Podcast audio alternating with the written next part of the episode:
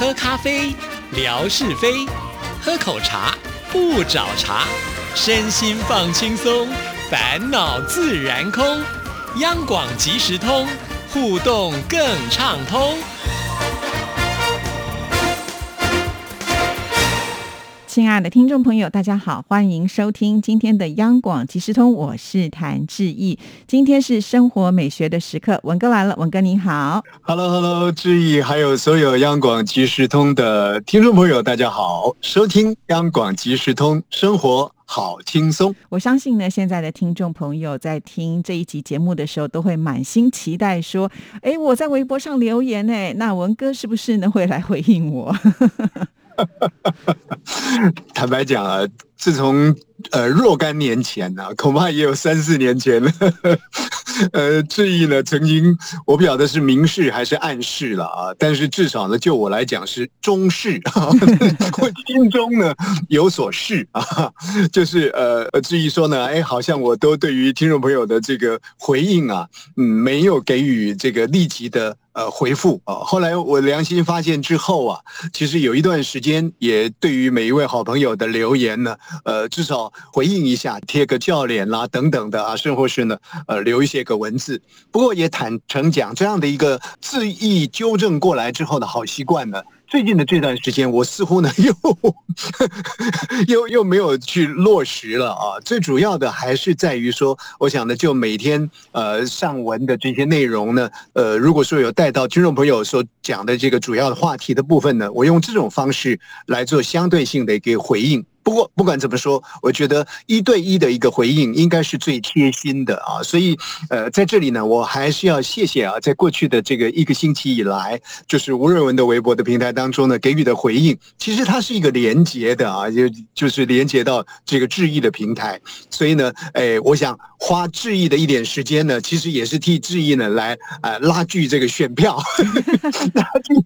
拉锯这个听众朋友，所以我稍微讲一下啊，谢谢哈哈小雨。滴，一谢谢九九九六六六啦，谢谢秋玲啦，谢谢寻爱真心男朱小佳男主，还有福州的一见如故啊，这个是比较新的一位朋友啊啊，像如野八五，这也是我第一次看到的朋友。那老朋友郭斌啦，凡人伟雄啦，还有我们的霞总啦，我们的大小姐魏红。啊，楚学友啊，学友呢，这个可是呃大事业家了，不晓得最近他的发展如何哈？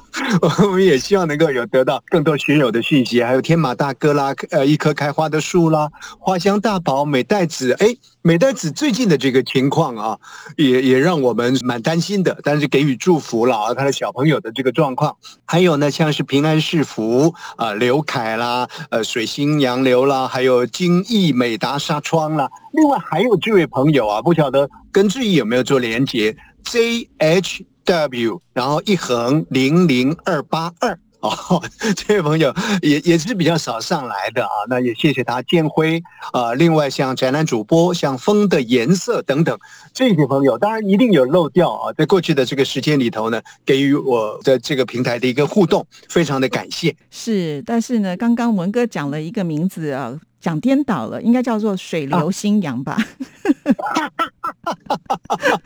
对，要纠正一下。人就是哎，固定活在那个语汇的模式里面啊，就是说这个洋流。啊，抱歉，抱歉，抱歉，我们重新的把招牌挂上啊，水流新阳是不是？是，对，对，对啊，谢谢，谢谢。确实，刚听了这个文哥点名之后，我也发现有些朋友是我不熟悉的哦，哈，所以也。欢迎这些朋友呢，有空的话要到志毅的这个微博上呢，也来瞧一瞧、看一看呢。至少在这边呢，在星期五你就可以听到文哥的声音了嘛，对不对？我又拿文哥来打号召哈。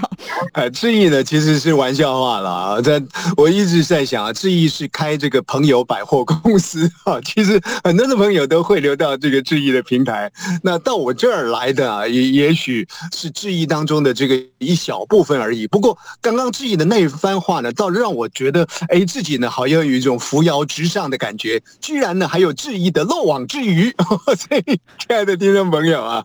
这个两家呢，呃，虽然是规模不同啊，志毅是大企业，我是小本经营，但是我们都是相通的，彼此相互的支持啊，让我们的央广即时通，我们汇流在一个大集合当中，央广即时通，让这个节目呢更加的火旺啊！非常的谢谢啊！每次呢，只要这个文哥帮我吆喝之后呢，哎，好像接下来那个效果就会特别的明显哈。其实我我觉得还是要谢谢我们的魏红啦，嗯啊，我觉得他他是一个。火车头，嗯，它是一个药引领头羊，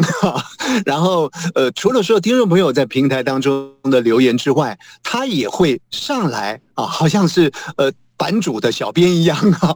然后拉锯这些好朋友，然后鼓舞大家说：呃，你们要写信喽，你们要留言喽。呃，不光只是呢一个图贴啊，就这样子带过了啊。我觉得就是有这么多的好朋友，还有像是天马啦，像是霞总啦等等啊。我想在志毅那边呢，有更多的火车头，大家彼此相互的带动啊。我觉得呃，这个是我们最大的力量，因为靠着主持人，毕竟啊，志毅现在更是八爪章鱼了啊，有更多的工作要做。那我呢，每天也蛮忙的，数电线杆了，数这个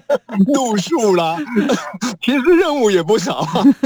但是四级致意了，所以呢，呃，这个主持人都很忙。那有听众朋友义务做我们的小编，做我们的义工，那是再好不过的事情了。对，真的是欢迎所有的朋友啊，多多的参与了，这样子我们的节目才会更为精彩啊。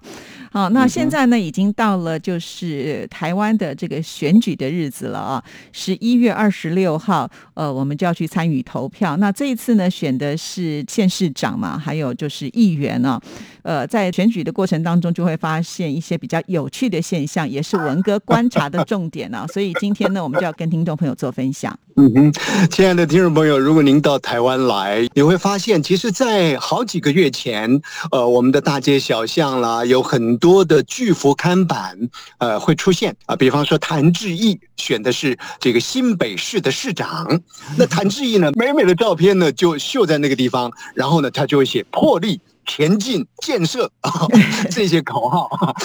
那可是呢，这当中还有一个大圆圈，是一个空白的圆圈。那这个空白的圆圈呢，就是准备啊，等到号次抽签之后，要把这个号码写上去。那也许呢，质疑他最钟情的号码呢是八号。啊！可是，一抽签呢，他是不是果真抽到他喜欢的八号呢？也不尽然。嗯，那要告诉每一位收音机旁的听众朋友，我们在十一月二十六号啊，就在这个月的二十六号，一个礼拜六，我们会进行九合一的。地方选举的大选，嗯，什么叫做九合一呢？就刚刚志毅所提到的，比方说呃县市长的选举啦，议员的选举啦，其实除了这个之外呢，还有最基层的所谓里长的选举哦，这个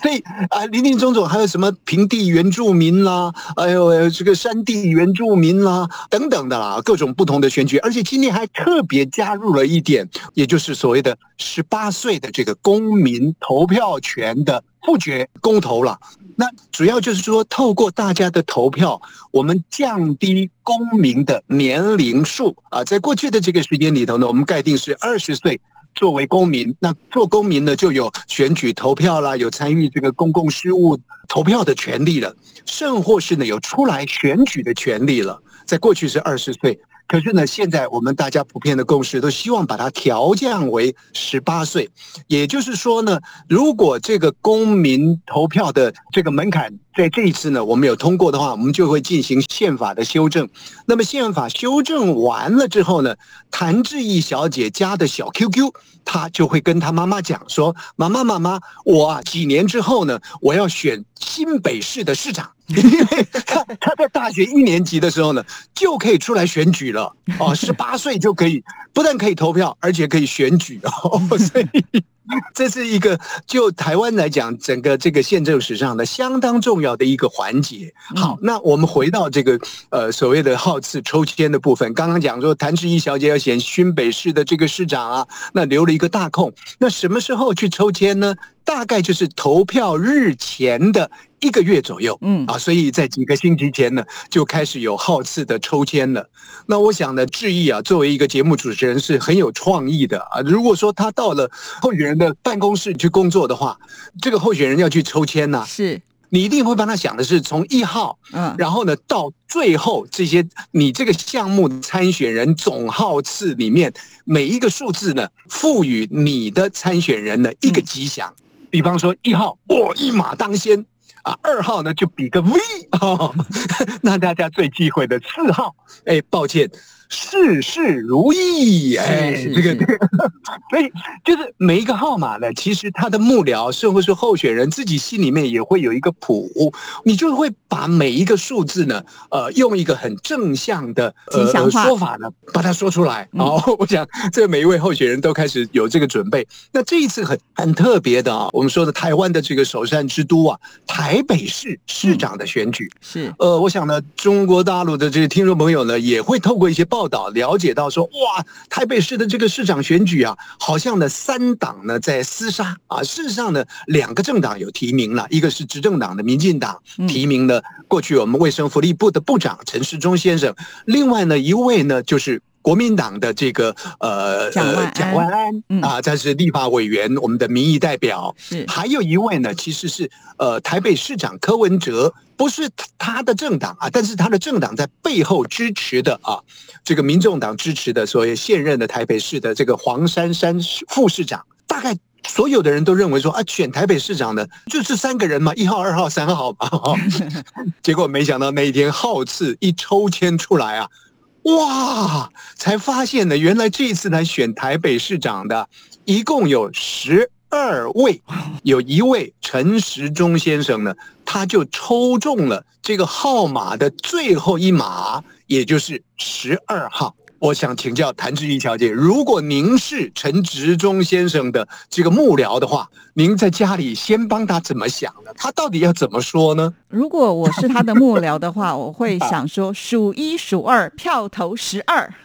哦，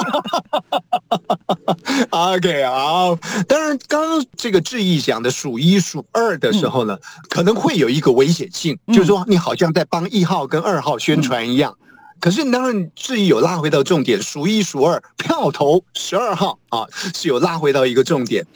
那我觉得他们的幕僚想的好的，而且呢，也增加了我们对于台北市的一个认识。虽然说在台北市呼吸吐纳，每天呢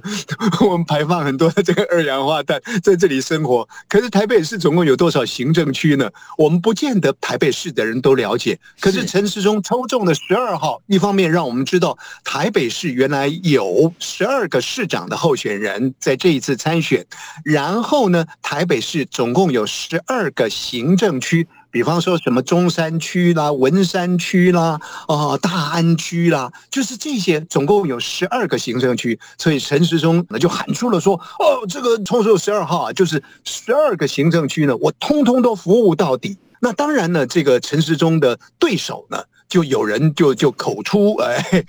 比较那个的话，就说啊，你这个叫做十二不赦，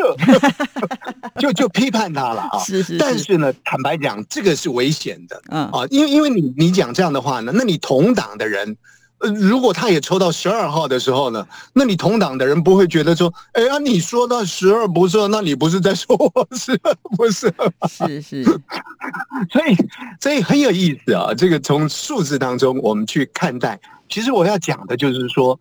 数字是中性的。那我们人心呢，其实也应该是中性的。任何东西放到你面前来，你说萝卜，萝卜呢吃起来好像有一个腥腥臭味，可是事实上呢，哎，它营养素很高啊嗯。那那这这个时候呢，你要选择它的营养素了，你不可能呢就不要去排斥它的这个腥臭味的。所以任何的事情啊，其实它都有好的一面的。可是当那个东西不得不然要加到你身上的时候呢，你就一定要从好的地方想。那换一句话讲，他在别人身上的时候呢，恐怕你也要告诉自己，呃，不要太有那种呢，就是呃呃色彩鲜明的去对立。如果你也是那个好吃的时候，那你要怎么对待呢？哦，所以我我觉得从这个数字当中呢，我们可以去做一些体悟。那我不晓得还有 还有没有一点点时间呢？没有时间了，时间了。